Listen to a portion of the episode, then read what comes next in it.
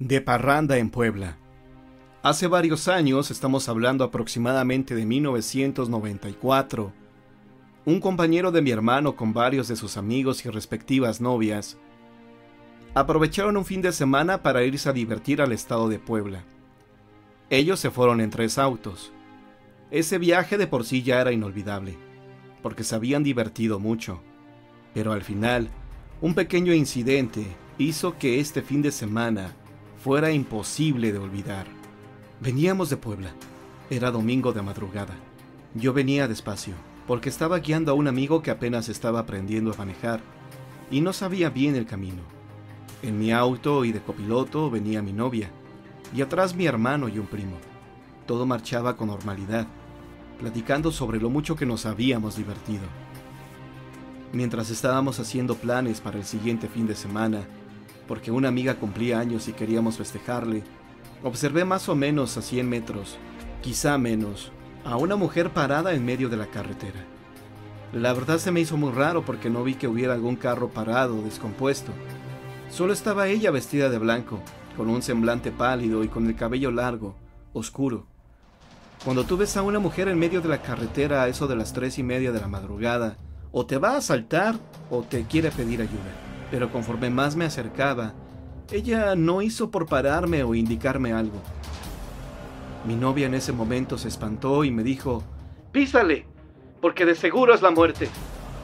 La verdad todo fue muy rápido, y por más que traté de esquivarla, la atropellé. Me enfrené y sentí cómo pasamos por encima de la mujer. Incluso del golpe mi hermano brincó y se pegó en la cabeza. Enseguida nos paramos y también mis demás amigos. El que venía al final me preguntó que por qué nos habíamos parado, que si estaba fallando mi carro. Le respondí ya casi llorando.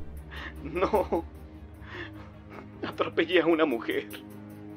Pero nosotros no vimos nada, me dijo el que venía siguiéndome. Solo vimos que brincó el carro. Tomamos unas linternas y comenzamos a buscar el cuerpo, pero no hallamos nada. Buscamos y buscamos y ni rastros de sangre había. Nada. Me tranquilizó un poco saber que no había matado a nadie, pero sí me dio mucho miedo. Pero la prueba de que realmente nos pasó fue que por abajo del auto quedó abollado. Si esta experiencia le hubiera ocurrido a una sola persona, podríamos hablar de una sugestión, pero cuando al menos dos personas o más vieron lo mismo, no se trató definitivamente de un alucine. Lo interesante es, ¿por qué las personas que venían atrás ¿Solo vieron brincar el auto y no el cuerpo de la mujer siendo arrollado? En definitiva, son interrogantes sin respuesta. La mujer de blanco se le aparece a un policía. En España, al igual que en nuestro país, se han registrado un gran número de casos de este tipo. Sin embargo, hay otro que en lo personal me llama mucho la atención porque, además de guardar semejanza con otros que han ocurrido en México, presenta un elemento inédito en este tipo de historias, parecido al llamado missing time, tiempo perdido, que tanto se ha asociado con las abducciones extraterrestres. Primero, veamos la historia y después daré algunos puntos de vista al respecto. Este hecho ocurrió en febrero de 1992. Su protagonista fue el oficial de policía Ángel Asensio, el cual se dirigía a su casa por la noche después de visitar a su hermano. El policía cruzó un pueblo llamado Manzanares del Real, con dirección a Guadalix de la Sierra. Manzanares del Real tiene algo peculiar, y es que el pueblo está muy bien iluminado, pero al pasarlo se llega a una zona completamente oscura, sin nada de alumbrado público. Los faros de los automóviles es la única fuente de luz que existe. En este lugar hay un lago enfrente de un pantano, el cual le da un matiz de misterio. Ángel recorrió escasos 200 metros cuando tuvo un accidente. De la nada, le apareció una mujer que caminaba por la orilla de la carretera. El policía no pudo esquivarla y con el faro derecho la golpeó. El impacto no fue tan fuerte, pues no derribó a la mujer. El policía detuvo inmediatamente el automóvil y se bajó a auxiliarla él vio que se trataba de una mujer joven, aproximadamente de 26 años de edad, muy delgada. Llevaba un vestido blanco pero con dibujo, bastante ligero y sin mangas. como de los años 60. Tenía el cabello a la altura de los hombros, lacio, muy desarreglado. Ángel le preguntó que si se encontraba bien, y ella le dijo que sí. La voz de la mujer era suave, no se escuchaba alterada por el accidente. Le dijo que estaba embarazada y que había tenido un derrame. El policía creyó haber escuchado mal porque la mujer no se veía encinta. El policía se ofreció a llevarla donde ella quisiera, y la chica aceptó. Al estar los dos en el auto, Ángel llamó a casa, con los primeros celulares que existían, los cuales se conectaban a una especie de maletín, y le dijo a su esposa lo que había pasado, que llevaría a esta chica a su casa. Su mujer le dijo que estaba bien. Durante el trayecto la mujer permaneció la mayor parte del tiempo callada.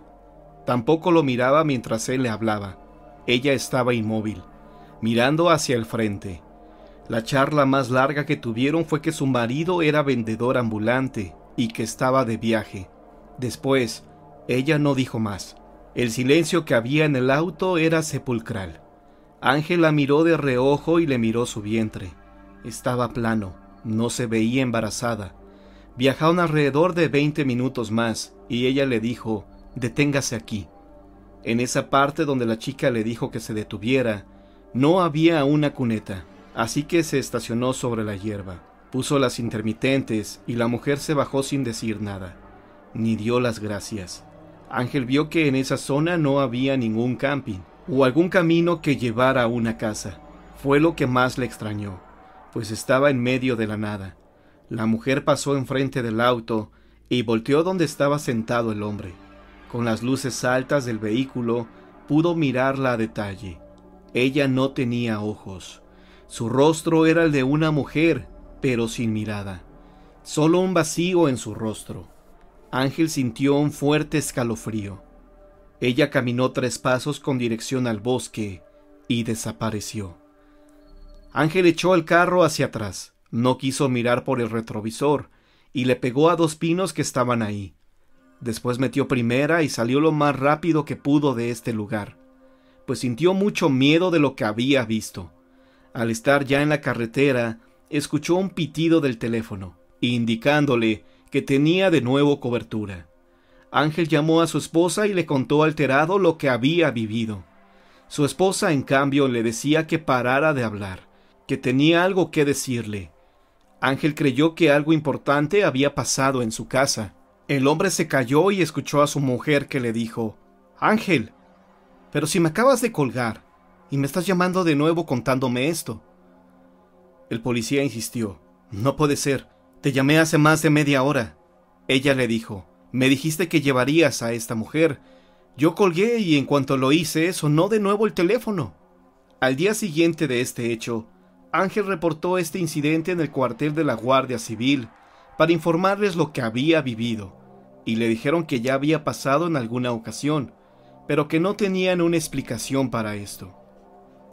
Es de llamar la atención los más de 30 minutos que Ángel pasó con la extraña mujer, ya que para su esposa, es decir, para el mundo normal, esos largos minutos fueron tan solo segundos. ¿Cómo podríamos explicar este fenómeno? Es un misterio realmente. Son historias de fantasmas en la carretera.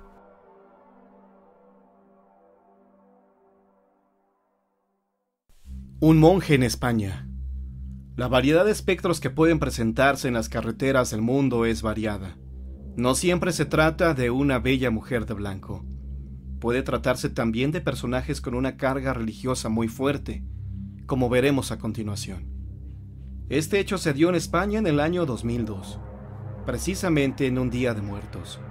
El protagonista fue el escritor español Alejandro López Andrada, muy reconocido en su país por sus obras literarias, que incluso se han llevado al cine como libro de agua. Por años, esta experiencia permaneció en el anonimato del público, hasta que el periodista Iker Jiménez entrevistó a López Andrada en su programa de radio, Milenio 3. Fue algo insólito e imposible. Fue una noche de difuntos. Yo iba con mi hija y con otra chica irlandesa. Ella había venido a España de intercambio, y serían las seis de la mañana o algo así. Íbamos en dirección a Pozo Blanco. Yo soy de un pueblo llamado Villanueva del Duque. De pronto salí a la carretera. Hice stop. Miré hacia la izquierda y me quedé paralizado con lo que vi. Una especie de nazareno en medio de la carretera. Mi hija que venía de copiloto me preguntó que si estaba viendo lo mismo que ella. Yo no quería decir nada, pero le dije que sí lo estaba viendo. Miré hacia atrás donde estaba la chica de Irlanda y tenía los ojos abiertos. De terror. Yo para tranquilizarla le dije, bueno, no te preocupes, esto no es nada. Y mi hija comentó, esto sí es algo. Venía hacia nosotros. Era una especie de monje con sotana, con capucha, de dos metros y medio de alto, gigantesco, lo estuvimos viendo durante tres o cuatro minutos. Fue una cosa totalmente real. No fue una alucinación. La cara no se le veía. Lo llegamos a tener a 20 metros. De los 100 metros que venía hacia nosotros, venía por el centro de la carretera como flotando, porque no tenía pies. Se bamboleaba como cuando ves las procesiones de Semana Santa. Fue terrorífico porque no supimos qué hacer. Se detiene el tiempo y la figura era negra. No era el color que llevan los monjes, era una figura negra, con la espalda muy ancha. Era un ser gigantesco. Fuimos hacia adelante para verlo a detalle. Estuvimos frente a frente. Muy despacito vi que venía un coche que lo traspasó completamente y el monje desapareció. Armando Castillo trabajaba para un sitio de taxis de un prestigiado hotel de la Ciudad de México. Un día de la semana tenía que velar, pues durante la madrugada algunos clientes salían al aeropuerto o a otros puntos importantes. Por eso debía haber siempre un taxi disponible. Cuando él tuvo esta tenebrosa experiencia, llevaba ya algunos meses laborando en este lugar, y hasta ese momento no le había ocurrido nada extraño. El que velaba se quedaba en un cuartito donde había una televisión pequeña y un catre, comentó Armando. Ahí descansábamos hasta que saliera algún viaje. Esa noche transcurrió con normalidad.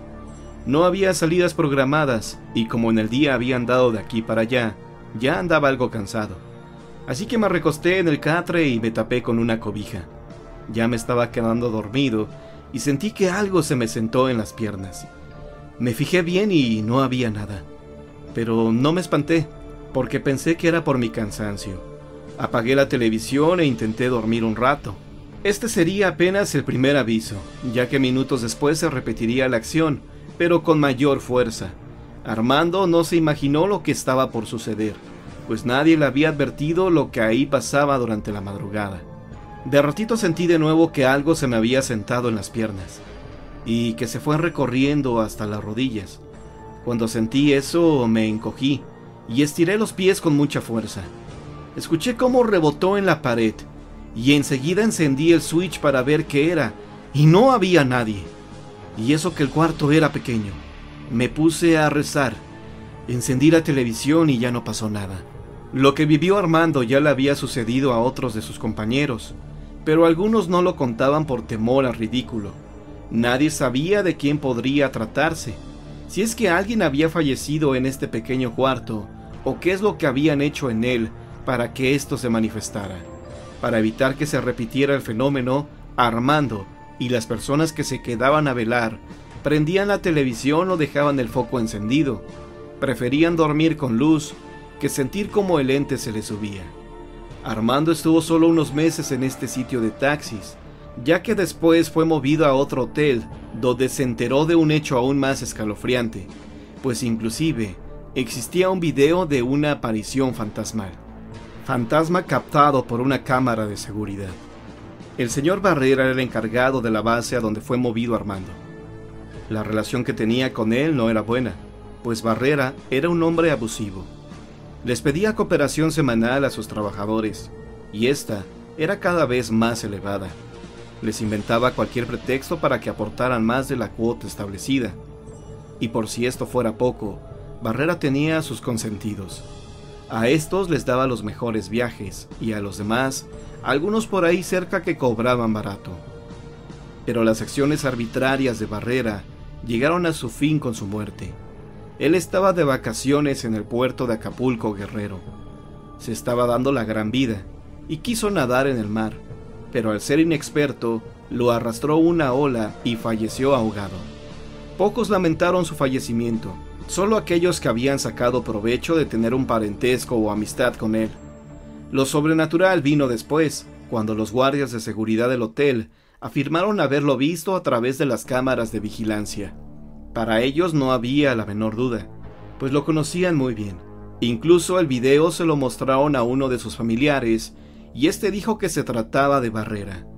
Le oficiaron misas para que su alma descansara en paz, pues fueron varias veces las que se hizo presente en este lugar.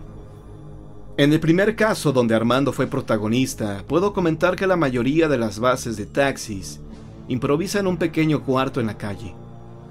Por desgracia, es precisamente ahí donde se registran accidentes fatales o fallecimientos a manos de criminales. Por eso es común observar cruces indicando el lugar donde, como dicen los sacerdotes, la persona entregó su alma al Señor. Pero no siempre se coloca una cruz donde la persona falleció, tal vez porque el difunto no tenía familiares o estos no lo creyeron conveniente. Con el paso del tiempo, la triste noticia de que en ese lugar fue levantado un cadáver es solo conocida por aquellos que llevan toda su vida habitando esa colonia. Cuando se construye cerca de ahí o encima de este lugar, por increíble que esto parezca, la persona que ahí falleció puede manifestarse de forma agresiva, pues considera que se le falta a su memoria. Esta podría ser una explicación para el caso de Armando. La otra es que alguno de sus compañeros haya realizado una invocación, pero es difícil de saberlo. Sobre el caso del señor Barrera, del cual también nos informó Armando, es bien sabido que algunas personas, sin importar que hayan fallecido de una forma trágica o natural, se pueden manifestar en el lugar donde trabajaron por años, pues fue el lugar donde pasaron la mayor parte de su tiempo. Lo interesante de este caso es que existió un video de seguridad donde quedó registrado el espectro. Desafortunadamente este material fue borrado por el miedo que les provocó a los guardias del hotel. La niña de la carretera. Un buen amigo me contó la siguiente experiencia. Él entrenaba fútbol americano. Esto le ocurrió cuando estaba por salir de la preparatoria. Los entrenamientos terminaban alrededor de las nueve de la noche, pero al final se quedaban a platicar y tomar cervezas. Cuando él decidió regresar a su casa, eran alrededor de las diez de la noche. A pesar de haber bebido, no estaba ebrio. Subió a su auto e imprudentemente manejó a alta velocidad. Pasando una curva, vio que una niña de aproximadamente seis años de edad se atravesó la carretera. Como todo fue tan rápido, él no tuvo tiempo de frenar y la atropelló. Él dice que sintió como la arrastró varios metros, los que el auto siguió patinándose en el asfalto. Cuando él bajó de su coche para ver si podía ayudarla, creyó que la vería atrapada en el neumático de adelante, pero no vio nada. Regresó al auto y tomó una linterna de mano pues en este lugar no había alumbrado público. Comenzó a buscarla, recorriendo varios metros a la redonda, y no encontró rastro de la niña. El auto no tenía sangre y tampoco alguna bolladura. Finalmente regresó a su carro y se fue a su casa. El fantasma de la carretera. Honestamente no creía en los aparecidos y fantasmas, pero eso cambió hace poco, cuando regresábamos de un viaje que hicimos a un pueblo. A la orilla de la carretera, saliendo de una curva, se atravesó un coche en un entronque, por lo que mi esposa bajó la velocidad tras pasar el auto. En ese momento volteé y vi a una persona arrastrándose a la orilla de la carretera. De inmediato le dije a mi esposa para que lo viera, pues pensé que era alguien en estado de ebriedad. Pero al voltear de nuevo para señalárselo, su rostro era casi hueso y sus ojos eran sumamente rojos. En ese momento sentí mucho miedo y quería gritar, pero simplemente no podía. Mi esposa se dio cuenta del miedo que tenía, pero no preguntó nada. Llegamos a la casa y mi hija se encerró en su cuarto sin decir nada. Luego, en mi habitación, le conté a mi esposa lo que me pasó. Esa noche sentí que todo mi cuerpo se helaba por dentro, y al mismo tiempo tenía fiebre, En la madrugada, mi hija fue a mi habitación dos veces porque no podía dormir. Al día siguiente le pregunté qué le pasaba, y me contó lo que había visto en la carretera. Curiosamente vio lo mismo que yo. Me describió cómo iba vestido y solo la cara. Empecé a investigar si ahí había pasado algún accidente, por consejo de mi esposa, y supe que en ese tramo había sucedido varios. Mi hermano es perito en accidentes automovilísticos, por lo que me mostró unos videos que ellos graban de los accidentes. Después de buscar entre los que llevó, vi uno en el que se ve cuando sacan a un señor vestido igual al que vi. Desde ese día, cada vez que iba a dormir, veía una sombra, y siempre estaba muy helado. Un domingo fui al rancho y me estacioné en donde vi a aquel hombre o aparecido. Había varios nichos y dos cruces. Oré y les pedí que siguieran su camino para que descansaran en paz. La flama de la veladora que había puesto en uno de los nichos se tornó violenta, como si un remolino estuviera dentro. Dos o tres segundos después quedó en calma. Desde esa noche ya no volví a ver la sombra en mi ventana, y mi cuerpo ya no lo siento cansado.